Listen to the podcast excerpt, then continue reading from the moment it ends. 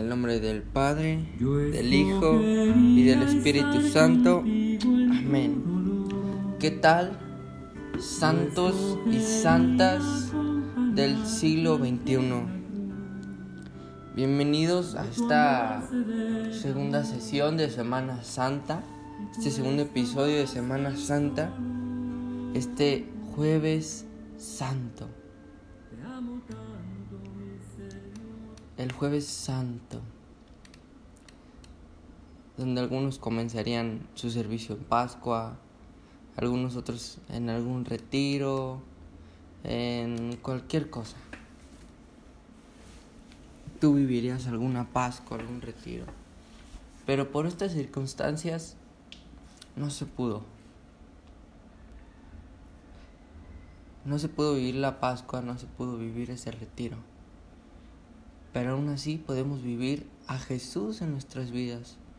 Podemos vivir la Semana Santa.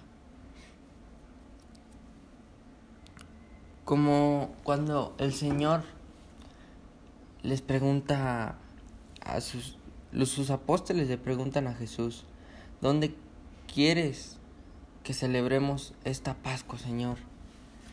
Y Él les contesta, vayan a la casa de fulano y díganle que voy a celebrar la Pascua en su casa.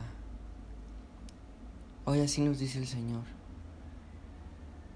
Díganle a Carmen, díganle a Yuli, díganle a Saúl, díganle a Eric, díganle a Vanessa que voy a celebrar la Pascua en su casa. Hoy el Señor te dice esto. Voy a celebrar la Pascua en tu casa. Y celebrar esa última cena. En tu casa. Esa última cena en la que comparte con sus apóstoles. En donde le lava los pies. Donde se rebaja a ser un siervo servirle a sus servidores, donde instituye la Eucaristía, ese pan de vida. ¿Qué significa la Eucaristía? Es acción de gracias. Pero hoy quiero tocar un punto que va por otro lado.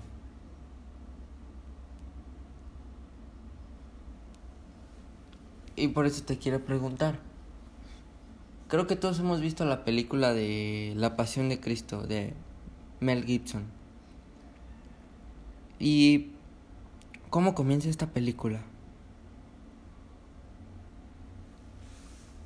comienza con la escena de Jesús en el Getsemaní, orando. Y yo me pregunto, nos deberíamos de preguntar cómo se sentía Jesús en esos momentos, que como narra la Biblia, que llegó a sudar gotas de sangre. Tenía miedo, tenía angustia ante la muerte, la tristeza de ser traicionado por uno de sus discípulos, la soledad, su compromiso por cumplir la voluntad de Dios, su, obediencia y confianza puesta en Él, en Dios Padre.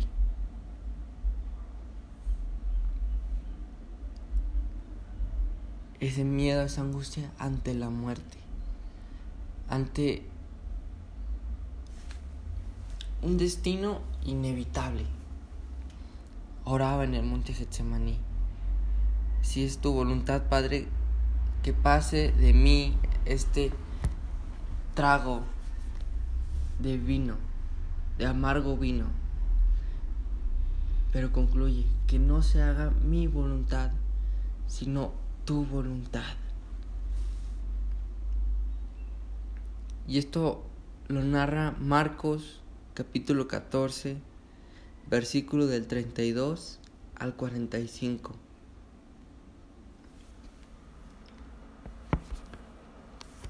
Jesús oraba ante la tentación.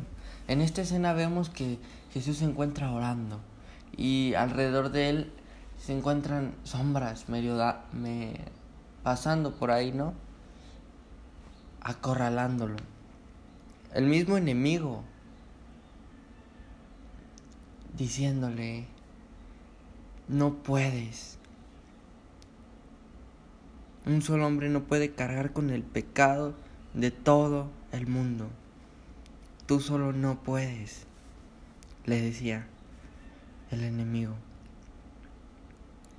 Claro que Jesús no podía solo. Jesús no hubiera podido ni nunca podrá hacerlo solo.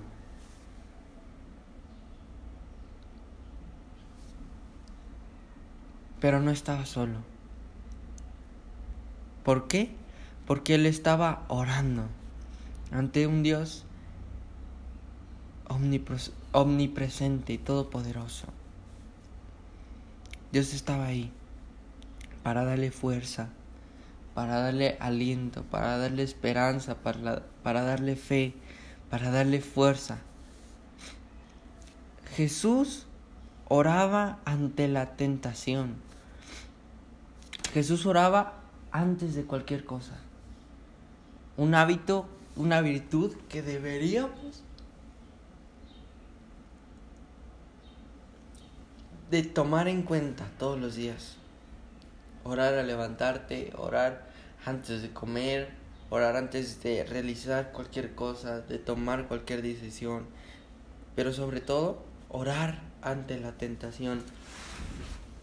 Y dice Marcos 14 en el versículo 38, cuando Jesús estaba en la oración en Getsemaní y lleva con él a Pedro, a Santiago y a Juan. Y dice en el versículo 38, estén despiertos y oren para que no caigan en tentación. El espíritu es animoso, pero la carne es débil. Palabra de Dios. La carne es débil, pero la carne a qué es débil?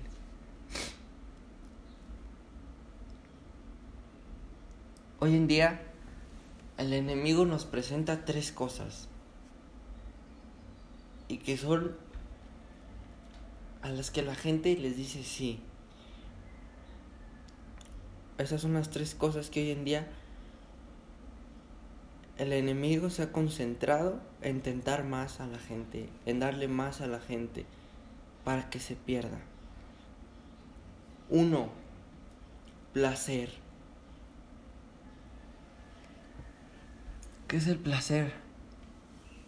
El sentirse bien por momentos pequeños.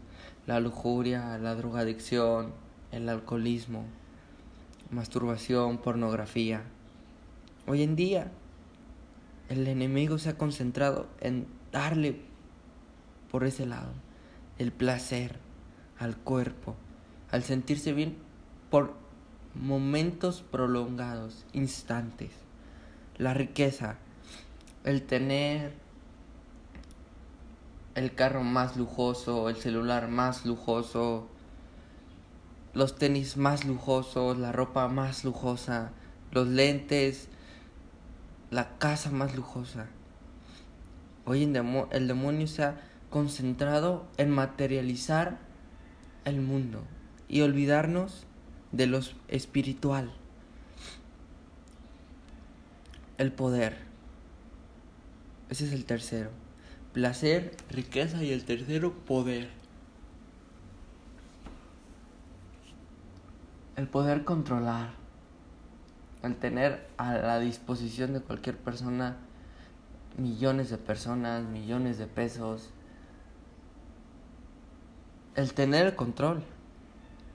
Porque cada vez como seres humanos ambicionamos más y más a tener más hasta al poseer personas, el punto de poseer personas.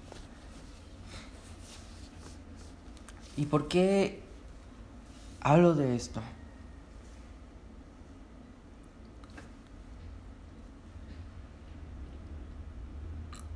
Porque Judas se dejó llevar por la carne. Judas cayó ante la tentación. Judas no oró ante la tentación. ¿Y qué fue lo que pasó? Que cayó ante la tentación. Se dejó llevar por la tentación. Y muchas veces esto causa un vacío mucho más grande dentro de nosotros. ¿Por qué? Porque esto no nos hace plenos. Nos puede hacer sentir bien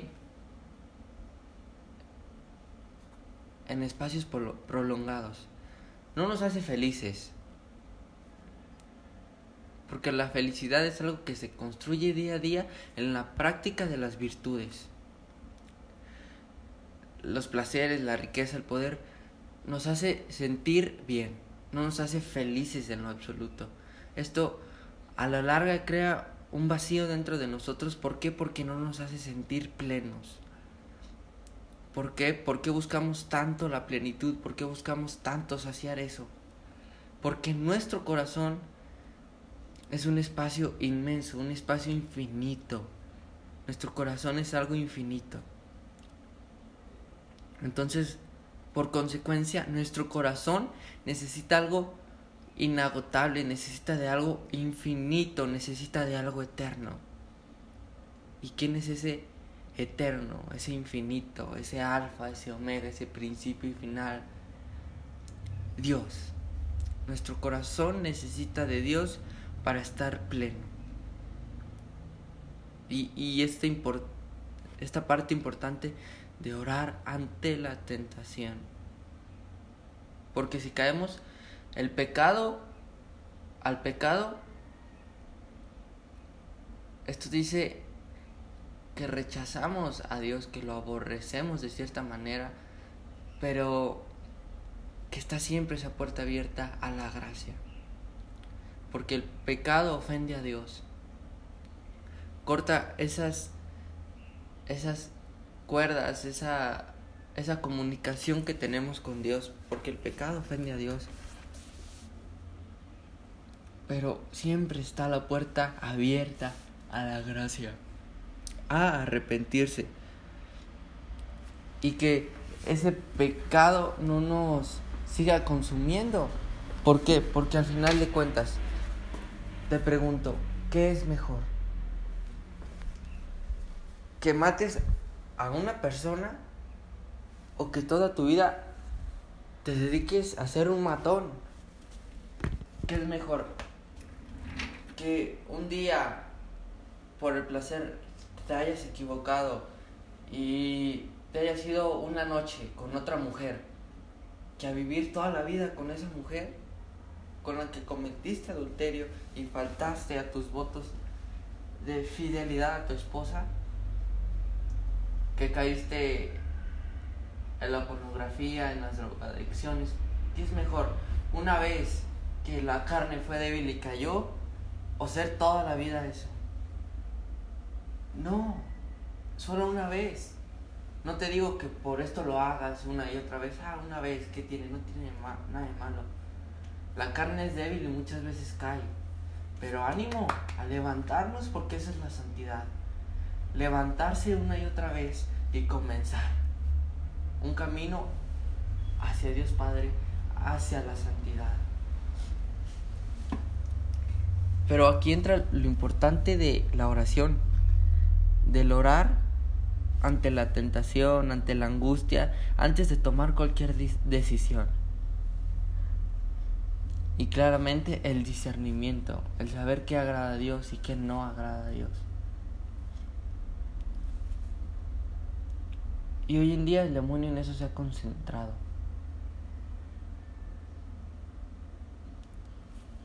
En que nosotros los seres humanos nos concentremos tanto en el exterior que nos olvidemos del espíritu, que nos olvidemos del corazón totalmente. Que nos olvidemos de que somos seres espirituales y nos quedemos estancados en la carne en el poseer, en el hacer, en el sentir. En eso se ha concentrado el enemigo.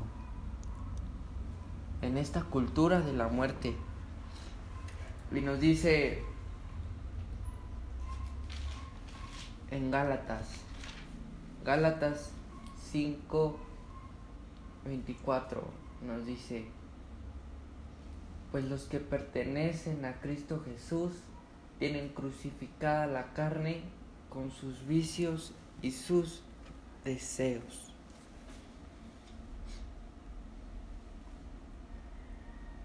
Los que son de Cristo Jesús han crucificado la carne con sus vicios y deseos.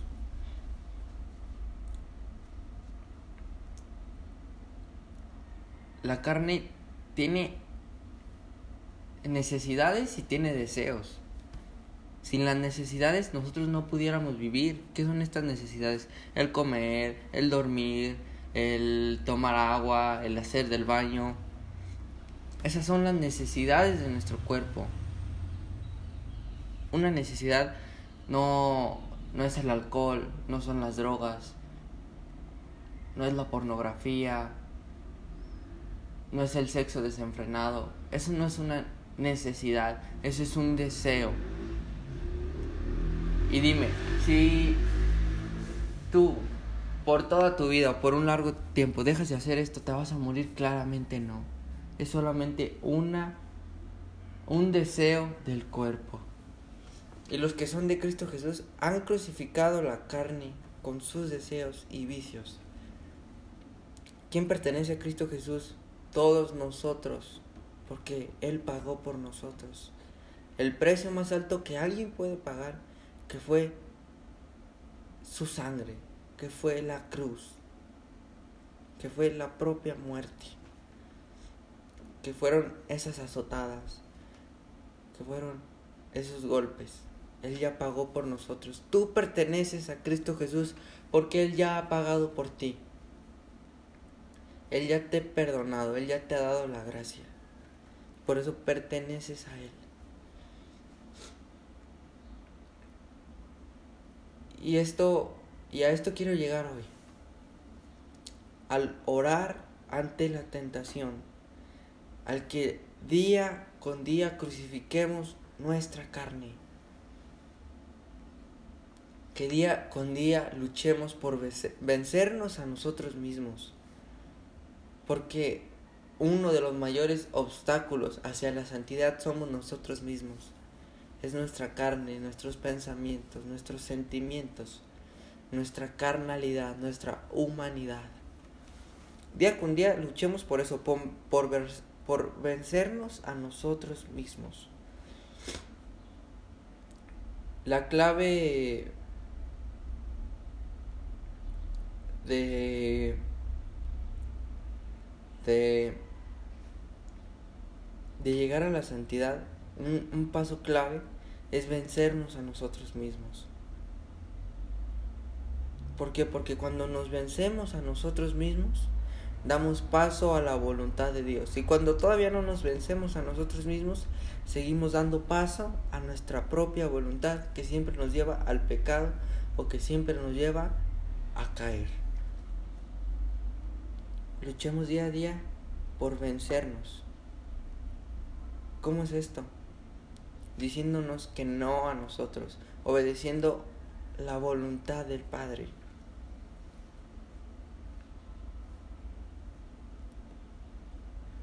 Bien dice el libro del Eclesiastes, ni el ojo se cansa de ver, ni el oído de oír. ¿Qué nos dice esto?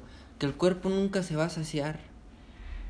El cuerpo nunca se va a cansar de pedirnos, de pedirnos más y más y más.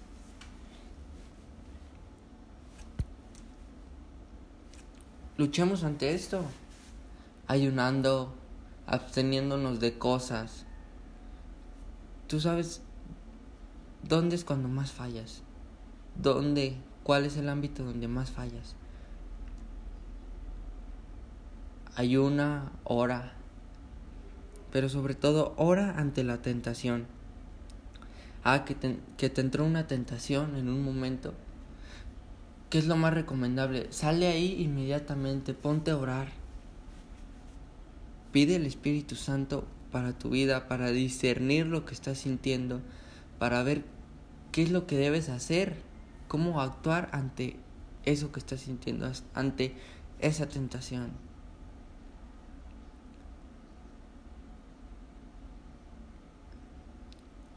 Jesús era humano, era como nosotros, exactamente iguales, era humano.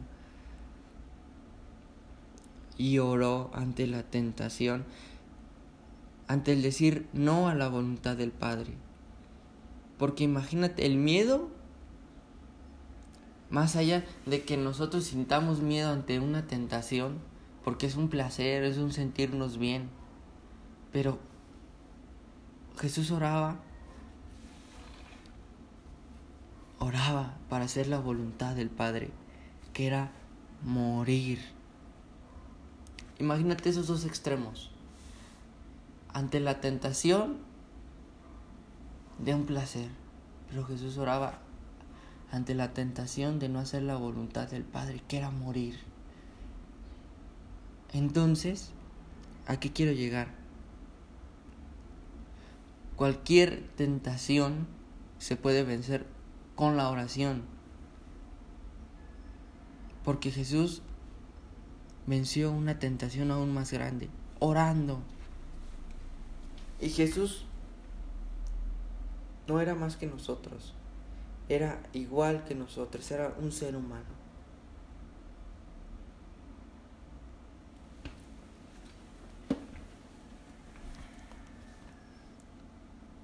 Y a eso nos invita este jueves el Señor, este jueves santo.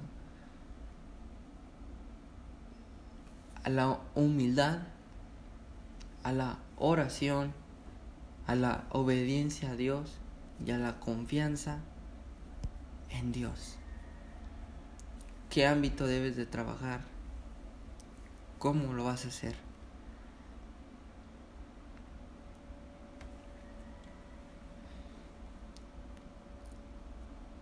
Agárrate de la cruz. Ahí conoces lo que es tener esperanza. Ahí conoces lo que es tener fe. Ahí vamos a conocer lo que es confiar en Dios. En lo que es hacer su voluntad. Y como siempre, el hacer su voluntad nos va a llevar a salvar almas. Hacer su voluntad nos va a hacer crecer espiritualmente espiritualmente, crecer como personas. Hacer su voluntad nos va a llevar a la caridad. Y la caridad que es el amor. Y el amor nos lleva a ser santos. Reflexionemos estos días santos y no dejemos que se pasen en vano. Que estos días santos sean de esa intimidad de nosotros con el Señor, de conocer en lo que estamos fallando y que eso nos lleve a actuar. Que, es, que esa emoción nos lleve a una emoción. Una emoción, claramente sabemos, es el cómo se, el, el experimentar ese sentimiento, el, el cómo nos sentimos. Eso es una emoción. Y la emoción, la emoción, perdón, es cine, esa emoción, a qué nos mueve ese sentimiento, a qué nos mueve esa emoción. El sentirnos miserables ante Dios, no dignos. Y que eso nos lleve a corresponderle con amor, a esforzarnos por vivir en santidad. Espero que estas palabras hayan sido de bendición para este jueves santo. No olvides compartirlas. Y de mi parte es todo. Oro por ti y espero que tú estés orando por mí. Bendiciones y nunca olvides que Dios te ama inmensamente.